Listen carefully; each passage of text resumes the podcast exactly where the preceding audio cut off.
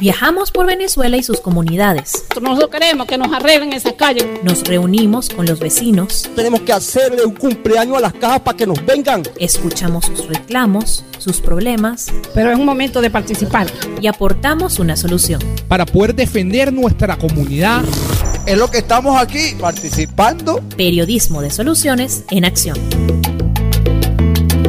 Buenas noches a todos los que nos están sintonizando en esta conversación vía Zoom que luego se convierte en el podcast de Venezuela Adentro. Estamos conversando con Oscar Misle, él es uno de los fundadores de Secodab, un muy querido amigo, persona que, bueno, ha seguido el pulso de la educación en Venezuela durante tantos años. ¿Cuántos años tiene Secodab, Oscar? 35 años ya. Bueno, hemos visto el curso de la historia mm, de la educación en Venezuela en los últimos años. Fíjate, ya me están llegando las preguntas desde toda Venezuela en torno a esta nueva modalidad que estamos viendo en la educación telemática, como dicen los españoles, pero en un país donde la Internet funciona muy poco, este, donde incluso vimos ayer unas cápsulas este, de lo que estando en el canal 8 este, no es el material quizás más idóneo, con errores en cuanto a la, al contenido. Y bueno, en fin, queremos conversar contigo además sobre los niños en la casa. Quizás pues vamos a comenzar por allí. Los niños en la casa es un tema muy complicado. ¿Cómo sobrellevar esta situación y no morir en el intento? Tener los niños en casa en esta circunstancia de aislamiento, donde ya llevamos más de un mes, la familia se va encontrando muy de manos atadas, porque las demandas de los niños son cada vez mayores, los conflictos comienzan a ser mayores, inclusive la violencia intrafamiliar se hace presente, el castigo físico a los niños, porque se nos acaba la paciencia, nos agotamos. Y la consulta que nos hacen las familias es, ¿cómo hacemos? Ya no sé qué hacer. Estoy desesperada porque no se trata solamente de, de buscar actividades para ocupar su tiempo en la casa, sino también de resolver problemas que se tienen, que, que son del día a día como es el tener que salir y muchas veces sin tener dinero para comprar lo necesario, lo básico. Entonces hay una serie de factores que se van, van haciendo mucho más complejas. Entonces la pregunta es, ¿qué hacemos con los niños? Entonces se ha complejizado mucho la situación en la casa por todas las necesidades que no están cubiertas. Y ahora se nos pide que cada familia se convierta en una escuela, ¿no? Como que si es tan fácil trasladar la estructura de la escuela a las familias para poder garantizar que se termine el año escolar desde la casa, en un clima que como que no hemos entendido, Marisabel, lo que estamos padeciendo las familias en general. Por ahí leía que no estamos todos en el mismo barco, como se suele decir, lo que sí estamos es frente a la misma tempestad. Entonces esta familia que tiene una serie de carencias, de limitaciones, de estrés, de angustia, la presión que hay de parte de los niños, también porque se, se aburren, porque se cansan, se suma el tener que asumir las tareas de poder eh, formar en contenidos que nunca visto, que se lo olvidaron, sin ser maestra y te dicen las personas, te dicen que yo no soy maestra, yo no tengo las herramientas, yo no tengo la habilidad para formar. Entonces no es real, no es real, no solamente por la deficiencia tecnológica que tenemos en el país, sino no es real también por las condiciones de salud mental en las que se encuentran las familias. No tienen la, la energía para poder apoyar a los hijos, ¿no? Yo quisiera darle paso a las preguntas, que es lo que más me interesa, ¿no? Porque es la, la interrogante que mucha gente se hace, es la, la, interrogante que compartimos aquí contigo. Y vamos a arrancar entonces por eh, Carabobo, nos preguntan, ¿cómo hacer con la ansiedad que se genera en los niños encerrados en casa? ¿Puede tener afectaciones en su salud física y mental? Primero que nada hay que crear eh, oportunidades para hablar con ellos, un poco para ver cómo se sienten. En la medida que ellos hablen, ponen en palabras sus emociones me siento triste, estoy molesto, tengo rabia, porque estamos viviendo un duelo, un duelo que es la pérdida de una serie de proyectos, hay un duelo porque no hay una rutina como estábamos acostumbrados, entonces es importante que ellos puedan expresar, manifestar lo que están sintiendo. Y por el, de parte del adulto, escuchar, para que ellos se sientan escuchados, porque muchas veces no se sienten escuchados, parafrasear. ¿Qué significa parafrasear? Poner en mis palabras lo que me está diciendo. Entiendo lo que me acabas de decir ahora, que estás molesto, que estás bravo, porque no puedes ver a tus compañeritos. Generalmente el disgusto no es porque no pueden ir a clases. Entonces decirle, tiene, mira, yo entiendo que estés molesto, yo también me siento también mal en momentos, pero para eso estamos acá, para apoyarnos, para acompañarnos. Entonces, crear el vínculo y la oportunidad y el momento para hablar. Bueno, nos vamos a las comunidades, nos vamos a La Morita, el estado de Aragua, y la señora Sorelis nos hace llegar la siguiente pregunta. Tengo un niño de cinco años y vivo en un apartamento muy pequeño. Quisiera saber qué estrategias o actividades puedo desarrollar para bajar los niveles de ansiedad. Mira, la pregunta, la, la palabra ansiedad se ah, repite por lo menos como en nueve de los mensajes que me están llegando. Fíjate tú que, ¿por qué hay ansiedad? Porque hay algo que deseo que no logro, porque hay ansiedad, porque hay algo que creo que he perdido, porque hay algo que no voy a volver a conseguir. Entonces la ansiedad, para poderla trabajar, para poderla manejar, no somos psicólogos, no somos terapeutas, la única cosa es la escucha, es el acompañamiento, son las expresiones de afecto en la casa, de tal manera que el niño no se sienta solo, que el niño no sienta Marisabel y las personas que nos siguen, que el aislamiento es emocional, el aislamiento es social, pero no es emocional. Y la ansiedad, que es propio de este proceso, hay que darle cabida, no hay que juzgarla. Lo peor que se le puede hacer es no permitir que exprese su ansiedad a través de su comportamiento, porque es la única forma que tiene, además, el niño de expresarlo. Entonces, un poco permitir, esa es la palabra. Y aquí sí nos toca una cosa complicada, que es respirar profundamente. Porque puede ser que nos desesperemos y la ansiedad del niño con la ansiedad que yo tenga, haya que haya fricción, que haya tensión, y entonces podemos entonces eh, maltratar físicamente, castigar físicamente. Eso lo debemos evitar. Ahora, no, y que los padres somos nosotros, los adultos somos nosotros, ¿no? sé, allí nos toca a nosotros entender. Claro, somos lo que, nos, lo que tenemos que en este momento dar el paso de poder apoyar. Pero los adultos también pasa algo, que con la responsabilidad que tenemos en la casa por el cuidado de los niños, a veces no hay espacio para que el adulto también pueda expresarse, pueda manifestarse. No lo puede hacer ni lo debe hacer con el niño porque lo va a cargar de más tensión, pero él puede buscar a través de las redes sociales, a través del teléfono, con quién entrenar y buscar apoyo en lo que se ha denominado redes de apoyo, que son las redes de las familias, de los amigos, de los vecinos, de tal manera de no sentirnos solos. Lo peor que se puede hacer es el aislamiento afectivo. Parece mentira, pero basta que te escuchen, basta que te valoren lo que estás diciendo, inclusive que la persona siente que resuena con lo que tú vives para que tú sientas que no estás solo. Desde Yaracuy te preguntan, ¿deben los padres cumplir las rutinas tal cual como si estuvieran asistiendo al colegio, incluso colocarles uniforme? A mí eso me asombró, de verdad, me asombró cuando una mamá toda extrañada nos llamó diciéndonos que le habían pedido que utilizara el uniforme por aquello de estar vinculados y estar cerca del colegio. No se pueden cumplir las rutinas igual que como si fuera una escuela. No es una escuela la casa. Todos no tienen una casa con tres habitaciones, un estar, un salón. Son más bien espacios muy reducidos. Entonces, más bien hay que amoldar a esa realidad y hay que ser flexibles en las rutinas. Eso no quiere decir que hay una planificación en el día con espacios para, si hay asignaciones, asignaciones escolares, cumplir con las asignaciones, espacios para recrearse, espacio para estar solos, espacio para hacer cosas en compañía, como actividades lúdicas o actividades recreativas, pero eso tiene que ser, la palabra es flexibilidad, de tal manera de no agobiarnos y no tratar de copiar el esquema de la escuela, porque no es una escuela, la casa no es, aunque se dice que es la primera escuela porque se aprenden los valores, es un espacio distinto que debe tener una función distinta de paso. Estamos conversando con Oscar le recordamos que estamos en este podcast de Venezuela Adentro. Desde Barinas, eh, municipio Barinas, Las Cumbres, Ciudad Barinas, ¿cómo explicarles a los niños sobre la gravedad del virus para que no sea tan traumatizante? Lo primero que tenemos que hacer es preguntar qué información han recibido, porque puede ser que nos sorprendamos, porque han escuchado, porque escuchan noticias. Entonces, explicarle que hay una, hay una especie de gripe, que lo que pasa es que es mucho más complicada que la gripe y por eso hay que evitar. Y entonces es cuando se habla de las normas o las, recomendaciones higiénicas. Hay que conversarlo con ellos, sin drama. Tratar que en el momento de hablar, que esté sereno, esté calmado, sea en un momento adecuado. Pero lo primero es ver qué información maneja. La segunda es, si esa información, cuál es la orientación que yo le puedo dar. Y tiene que ser dosificada la información, para no intoxicarlo informativamente y evitar pues que se angustie y se estrese más. Entonces hay que hablar con un lenguaje concreto, claro, si se pueden utilizar láminas, dibujos. La comparación con una gripe es interesante. Cuando uno tiene gripe y se acerca a otro y el otro estornuda, entonces uno se contagia.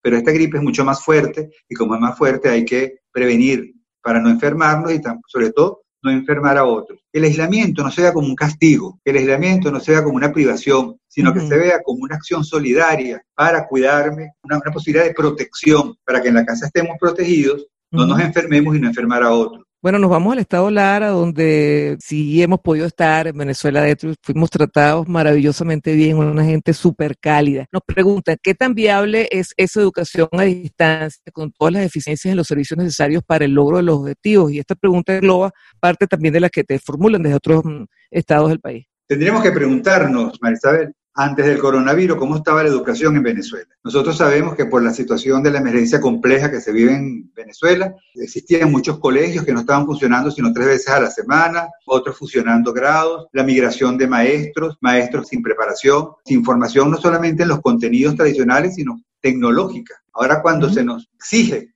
que la educación sea a distancia sin tener los recursos necesarios para poder hacerla factible, eso puede generar mucha frustración. Se dice, bueno, no está la tecnología, no está Internet, pero está la televisión. Está preparada la televisión para ser una, una propuesta tecnológica adecuada que no sea solamente pasar materia a través de un canal de televisión, sino cómo eso se puede explicar didácticamente, pedagógicamente, para que la mamá, el papá tenga herramientas para poder apoyar a los niños. Fíjate que, perdona que te interrumpa, pero es que hay experiencias maravillosas y han surgido desde Venezuela, como es el caso de Fe y Alegría. Todo el circuito de Fe y Alegría, esta educación a distancia surgió hace mucho tiempo y ha sido, bueno, bastante efectivo. Mucha gente se, ha formado a través de, de estas herramientas, ¿no? Claro, pero Noelvis Aguilar que decía que con esta posibilidad de formar a distancia solamente llegan a un 43% de la población. Mm. Y su angustia sí. era qué hacemos con el resto de la población. O sea, sí. tenemos que buscar formas que no sabemos cuáles son,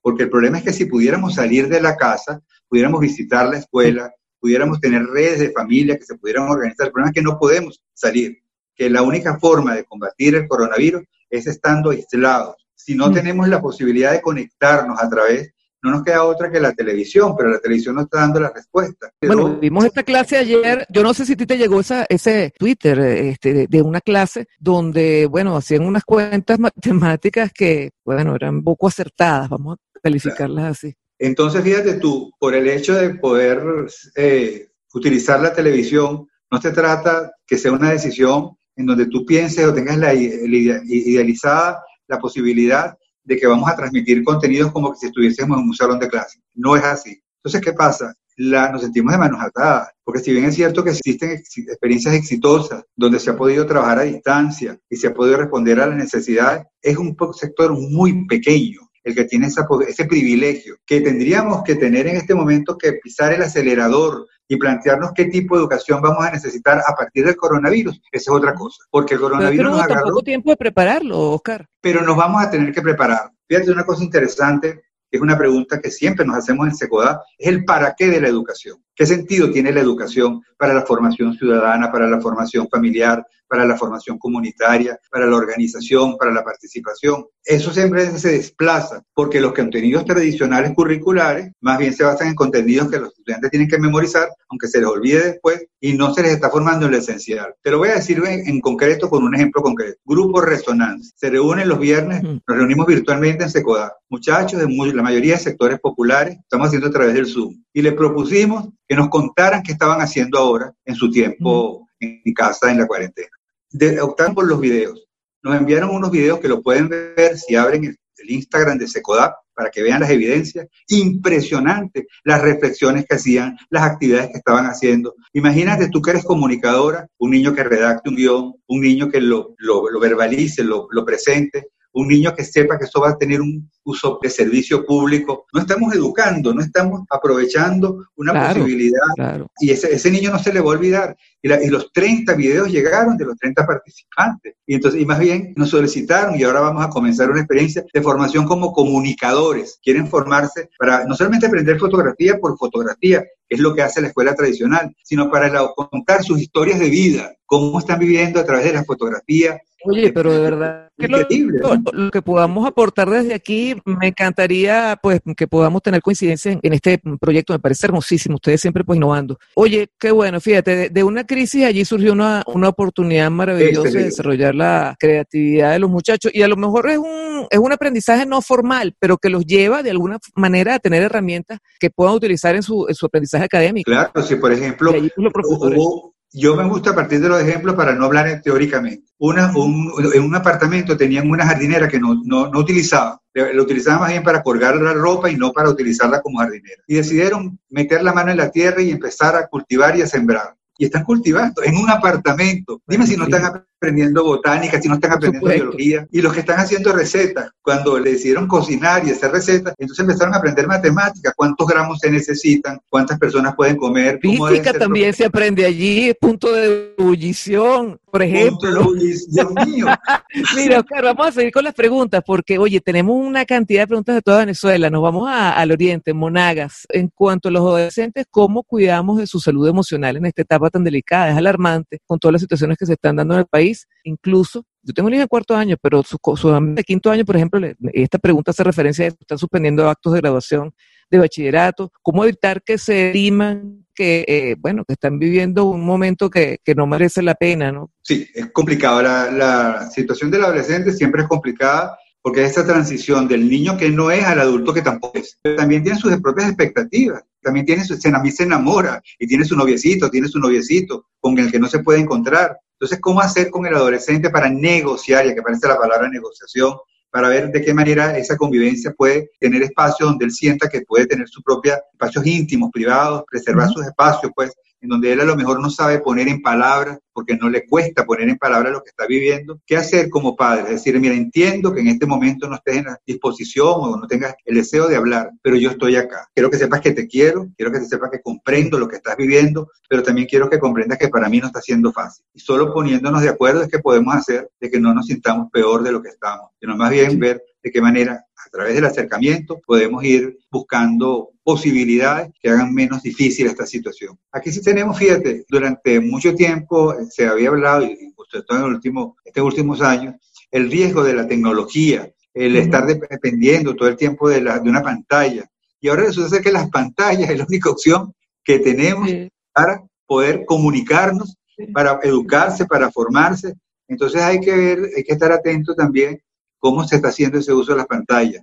Sin embargo, me llamó la atención el comentario de un adolescente que dijo, yo estoy feliz, porque yo era víctima de bullying en mi colegio. Y, y, con este aislamiento yo he logrado sentirme, yo no, ya terrible. Terrible. Tú sabes lo que es que él sienta que está mejor en su casa porque está en situación de riesgo en el colegio y no se había hecho nada y resulta ser que ahora él se liberó y se siente más bien que puede sentirse más sano y más, protegido y acompañado de papá y de mamá. Terrible, terrible. Mira, nos vamos al estado Sucre, seguimos en el oriente. ¿Cómo manejar las preguntas recurrentes por parte de los niños sin que nos desesperes? Yo agregaría esta pregunta. Las preguntas recurrentes hay que ver cuáles son las preguntas recurrentes. ¿Cuándo se va a terminar esto? ¿Cuándo voy, voy a la escuela otra vez? ¿Cuándo voy a poder salir y hacer deportes? No podemos crearle falsas expectativas. No le podemos decir esto va a ser pronto, esto va a ser dentro de un mes. Entonces, mira, de momento no podemos, vamos a buscar otras formas de contacto, otras formas de recreación, otras formas de ocupar el tiempo en casa, pero sobre todo ser honesto con ellos, porque si le decimos lo que no es y va pasando el tiempo, la frustración puede ser mayor. Y aquí es donde hay un componente que también se está haciendo presente, alerta, lo vemos por el contacto con la familia, que es el elemento espiritual, orar o meditar o sentirnos acompañados porque no tenemos respuesta de tipo racional, pero hay que buscarlas interiormente. Entonces también es, válido. Nos preguntan desde Vargas, ¿cómo evitar que se maltrate eh, y se dañe la relación padres e hijos, ya que ahora son maestros también? Interesantísimo esto. Y esto ha generado rosas por cuestionar la metodología, horarios y el contenido de algunas eh, materias a la hora de acompañar a, los niños en las asignaciones. Esta pregunta es, es interesantísima porque a muchos padres les está tocando ser maestros también. Maravillosa pregunta, porque ¿cómo hacer para preservar la relación es preguntarnos si ese padre que le está tocando ser maestro no está le tocando cumplir un rol que, para el que no está preparado y si no tendríamos que ser flexibles también con esas asignaciones de manera de no poner en riesgo la relación padre-hijo por exigirle un, un, rol que no está preparado y que además tampoco tiene la disposición, ni tiene la voluntad, ni tiene el estado anímico para realizarlo. Entonces ahí tendría que haber, aquí tendríamos que pensar en un plan coordinado, de tal manera de pensar qué es lo esencial en los contenidos y sobre todo que ese mínimo necesario, que estamos hablando de un mínimo necesario, no ponga en riesgo la relación. Eso tendría que ser articulado, coordinado con la escuela, posiblemente, sí. ¿Cómo hacerlo? Si es que hay alguno que tiene algún tipo de contacto, vía telefónica, mensaje de texto en el teléfono, pero que pudiera equilibrarse el trabajo que, de que pueda tener, si es que hay que tener trabajos de asignación académica. Yo me hago la pregunta si es necesario, o más bien las asignaciones tendrían que ir en torno a lo que es la formación o la educación para fortalecer vínculos, para mejorar las relaciones padre-hijo, para poder convivir mejor, para poder relacionarnos de manera distinta. Lo que pasa es que tenemos el chip del lapso que no se puede perder y que hay que y los contenidos es lo más importante. Y a veces son años perdidos o medianamente perdidos en lo académico, pero se puede ganar en lo, emocional y en lo relacional. Entonces también hay que buscar el equilibrio en todo. No, mira, nos venimos a Caracas, Jorge Santiago desde la parroquia San Juan, populosa parroquia San Juan de Caracas, te pregunta, ¿cómo va a quedar el año escolar precisamente a propósito de eso? ¿Y eh, van a pasar de año los muchachos? ¿Qué es lo que dicen? Y lo, lo decía también este, Noel Vince Aguilar, y lo, lo, dicen también funcionarios del Ministerio de Educación, dicen no se va a perder el año escolar, los muchachos van a pasar el, año escolar. ¿Por qué? Porque ya hay dos periodos de lapsos que ya se cubrieron y ya lo que habría que, el contenido pues que va a quedar pendiente para ese tercer lapso, se va a ver cómo medianamente se soluciona de la casa. Entonces el año escolar va a ser un año particular donde no va a ver, va a ver que el énfasis o el acento ponerlo en otras cosas, los contenidos hay que revisarlos, hay que adecuarlos y eso hace que no nos angustiemos porque el año se va a perder. Si no se pierden circunstancias sin coronavirus y los muchachos pasan de grado, aún con todas las deficiencias existentes, con todas las carencias, con toda la poca atención o la poca calidad de la educación, en estos momentos seguramente van a lograr pasar, pues ser promovidos de grado. Que hay que pensar si eso va a significar posteriormente una nivelación y que hay que reprogramar la educación para ver qué se hace entre septiembre y diciembre. Eso no está planteado, pero es una posibilidad,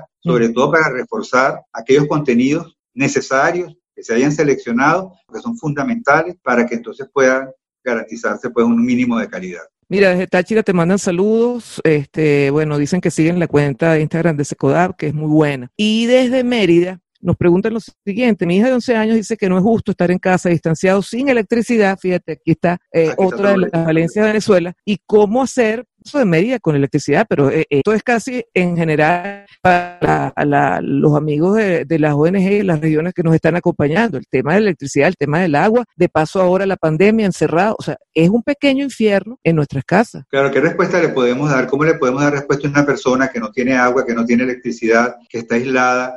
Aquí uno lo único que puede abogar es a la solidaridad de los vecinos, al acompañamiento de familiares, para de alguna manera mitigar, pero no podemos ser idealistas o no poco realistas, más bien, en pensar que una persona con estas carencias pueda tener alternativas que puedan ser gratificantes o que puedan ser menos, menos traumáticas. Es un problema serio que nos está planteando, sobre todo cuando se suma la carencia de servicios, porque nos complica más la situación. Sí. Entonces hay que un poco tomar conciencia de cuáles son, cuál debe ser también nuestro comportamiento ciudadano, ¿no? Si esto nos tiene que servir para ver si tenemos que ser pasivos, tenemos que ser mucho más exigentes, tenemos que ser mucho más organizados, para que desde las comunidades podamos ir viendo a ver de qué manera exigimos los servicios, pues, que sabemos que lo hace la gente, pero que hay que seguir insistiendo y no claudicar. En Lara eh, hay otra pregunta interesante y son los niños con condiciones especiales. Fíjate que hemos tenido también mucho contacto con gente, con hijos con condición eh, de autismo, que, tienen una rutina muy particular y, bueno, el encierro afecta mucho. ¿Cómo sobrellevar esto?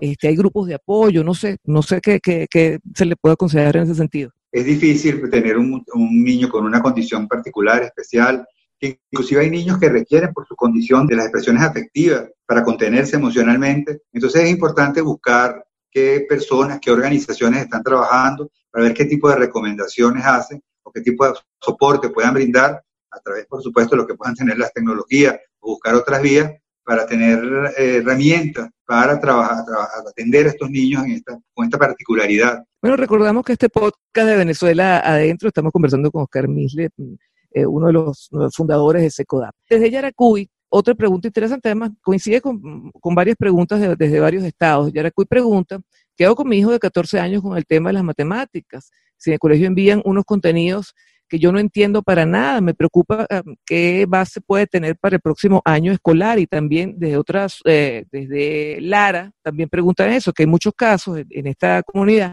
de los padres que no tienen la información para ayudar a sus hijos, porque algunos de ellos no llegan en estas comunidades a, a nivel de bachillerato complicada la respuesta para eso. Hay que buscar también redes de apoyo para ver quién me puede auxiliar en ese momento para poder comprender los contenidos. A mí me llama la atención algo que está pasando con los padres y que me hace pensar o repensar, como educador lo digo, chicos, qué cosa tan particular que un gran número de personas pasamos por lo menos por una primaria y por un bachillerato y se nos olvidó Pero todo lo que totalmente, pero totalmente. A mí mi hijo me pide que yo lo ayude ahorita en física en cuarto año y para mí eso es chino. Y a lo mejor sacaste buena nota en física y a lo Pero mejor sacaste claro, buena nota sí, en sí. química. Pero se me olvidó. Pero se te olvidó porque no era significativo, porque no era importante, porque no me permitía que pudiera tener proyectos donde yo pudiera desarrollarme. Entonces Sí. fui, fui desechando por una economía de neuronas toda esa información por otra mucho más importante. Yo te aseguro, y no es un solo sector, lo dice mi propia experiencia, que si tú pudieras conversar con los muchachos para ver qué han aprendido ellos a través de tutoriales, que no tienen que ver con las, las materias tradicionalmente vistas, y tú te asombras cómo aprenden de tecnología, cómo aprenden a reparar equipos. Yo vi en estos días un video de una de las muchachas que nos envió cortando el cabello con un tutorial, porque como ella quería tener su cabello bien arreglado, entonces ella puso el tutorial y tú ves y pareciera que como que lo, está, lo había realizado un profesional, porque resulta ser que los muchachos se están convirtiendo en autodidactas. Ujú. Un, a un adolescente de 14 años me decía él, yo hace tiempo que decidí buscar la información que yo siento que es útil, que no me dan en la escuela por mi propia cuenta. Entonces, este, ¿será que vamos a tener que formar muchachos o que ya están formándose muchachos este, Es a través eso de... iba, a, a eso iba. Yo no sé si, mira, yo siempre prefiero ver el vaso medio, medio lleno, ¿no? Pero tal vez en otro país, en otra circunstancia, este sería un momento, o a lo mejor a, a nivel internacional, para replantearse los cánones de la educación en general. Absolutamente, absolutamente. Por eso decía que a lo mejor estamos pisando el acelerador de algo que pensábamos que tenía que venir en algún momento y por la situación que vivimos se está dando. ¿Cuántas veces nosotros nos hemos vivido experiencia de trabajo con adolescentes, que es nuestro trabajo de participación? Hemos invitado en algún momento a las maestras y a los profesores para que escuchen las reflexiones, las propuestas y se quedan asombradas. Dice, este no es el estudiante que yo veo en el salón y que esto cambió completamente la imagen que yo tenía de él o de ella, porque me asombra su reflexión, su propuesta, su análisis. Entonces estos muchachos están recibiendo por otras vías Sí. toda una formación que tiene que ver, que a lo mejor lo está haciendo bien autónomo. Entonces también tendríamos que preguntarnos si la educación no tendría que apuntar hacia la- que el estudiante tenga las habilidades y la capacidad de gestionar su propio eh, aprendizaje. Una profesora, una profesional que admiro mucho, que es Mariela Adrián, ella es de Fe y Alegría, ella decía, y no tendría que eh, construir los currículos con los propios muchachos para que ellos nos planteen qué es lo interesante, qué es lo primordial, qué es lo básico en la formación, para que eso les dé a ellos una plataforma y ellos puedan este, buscar sus propios, que- elaborar pues sus propios métodos de estudio. Mira, ya tengo que ir cerrando, pero no quiero dejar por fuera eh, un comentario que nos llega de Vargas. Y actualmente en YouTube existen varios canales llevados por profesionales donde explican eh, distintos tipos de contenido, como es el caso de la matemática, como por ejemplo el profesor Julio, Julio Profe. ¿Ustedes tienen alguna referente, algo que se pueda recurrir o, o- han pensado dentro de Secodap, pues colocar algún tipo de material que la gente pueda contactarlos y tal vez tener mejor material para apoyar a los muchachos? Estamos en eso, Marisabel, no lo tenemos ahorita, pero sí estamos buscando a ver qué tipo de material interesante existe, donde de forma didáctica, de forma este, cercana, de forma amena, se puedan cubrir los contenidos básicos. Ya para finalizar esta pregunta de Guanare, de Manuel Montana, organización La Gracianera. ¿Sabes de algún tipo de material que no sea digital que se pueda recurrir también? Yo creo que allí es el caso de, de Fe y Alegría, por ejemplo. También hay unos micros maravillosos, yo se los voy a recomendar porque además, bueno, tuve la- la- el honor de participar, pero por el área de lengua, de castellano, la gente de Unión Radio está sacando unos micros muy bellos, Muy con bueno, cuentos, muy bellos. ¿Lo- ¿Los has escuchado? Sí, los he escuchado. Excelente. Mira, Fe y Alegría tiene, y se pueden revisar en la página de Fe y Alegría, unas guías que ha elaborado, una de orientación para el docente que pueden ser muy útiles. Y la BEC también, la Asociación Venezolana de Escuelas Católicas, también tiene un material La informativo para los. La BEC, Asociación. Venezolana de Escuelas Católicas, ABEC. Ok, mira, y, y las redes de Secodap para seguirlos y, y saber, bueno, que ustedes nos van a dar seguramente alguna referencia sobre este tema. Fíjate, las redes de Secodap es eh, Secodap en el Twitter, Secodap en Instagram y Secodap en el Facebook. Ok. Secodap, con C y con P al final. Y mi red social en el Instagram, Oscar Misle Terrero, que también estoy colocando información sobre esto. Hay una información que colocamos que es lo que esconden los morrales y son actividades prácticas. Todos los días colocamos una muy sencilla, donde está el objetivo, cómo se hace y que es importante tomar en consideración. Y también en el Instagram, arroba Oscar Misle, este, estamos ahí a la hora. Fíjate, una cosa yo- que ponemos al, Sí. al servicio de ustedes, el Ajá. servicio de atención psicológica de Secodap. Ahí tú conoces a Abel Saraiva, que es el coordinador Claro, gran amigo. Ujú. del servicio de atención psicológica. Voy a decir el teléfono, ¿ok? 0424 284 23 2359. Repito, 0424-284-2359. Por WhatsApp envían la información y dependiendo pues de, del tipo de situación planteada, entonces buscamos quién pueda atender. Es gratuito, especializado. Ahorita se está focalizado en lo que es la, el apoyo socioemocional de los muchachos en la cuarentena. Bueno, Oscar, muchísimas gracias. Esto fue Venezuela Adentro. Síguenos en Twitter e Instagram como arroba VE Piso Adentro. O puedes escribirnos por nuestro correo electrónico veadentropodcast arroba gmail.com.